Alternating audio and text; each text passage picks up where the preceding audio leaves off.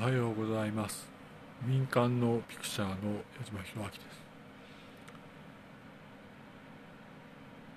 ニューヨークはですねニューヨークである埼玉はいわゆる音ですね。音にまあ全力を注ごうかなと思っているところです。ただいわゆるニューヨークである埼玉はながら勉強の方に行こうということですね。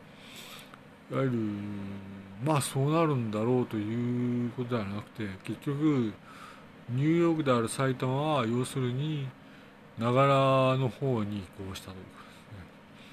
これから文字が読めない方があるかもしれないです。まあかなり盛んに流れてます情報が。はい。それでですねと、えー、この度えー日本でですね本土でですね天の岩戸が起こってるということですね。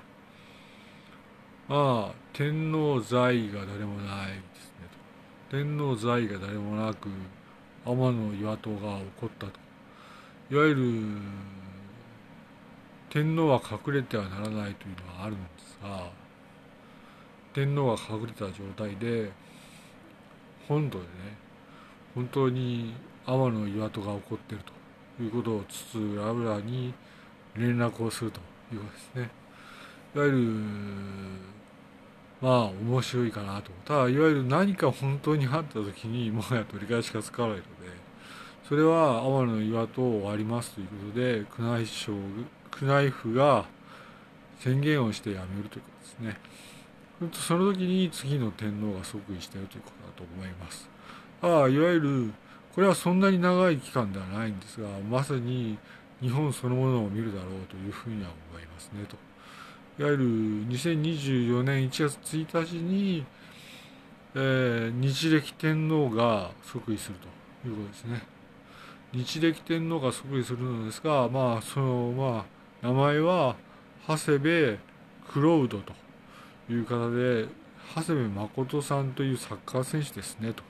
長谷部クロウドという名前の日暦天皇が即位するということですね。だからそれまでいわゆるしばらく天の岩戸は続くと。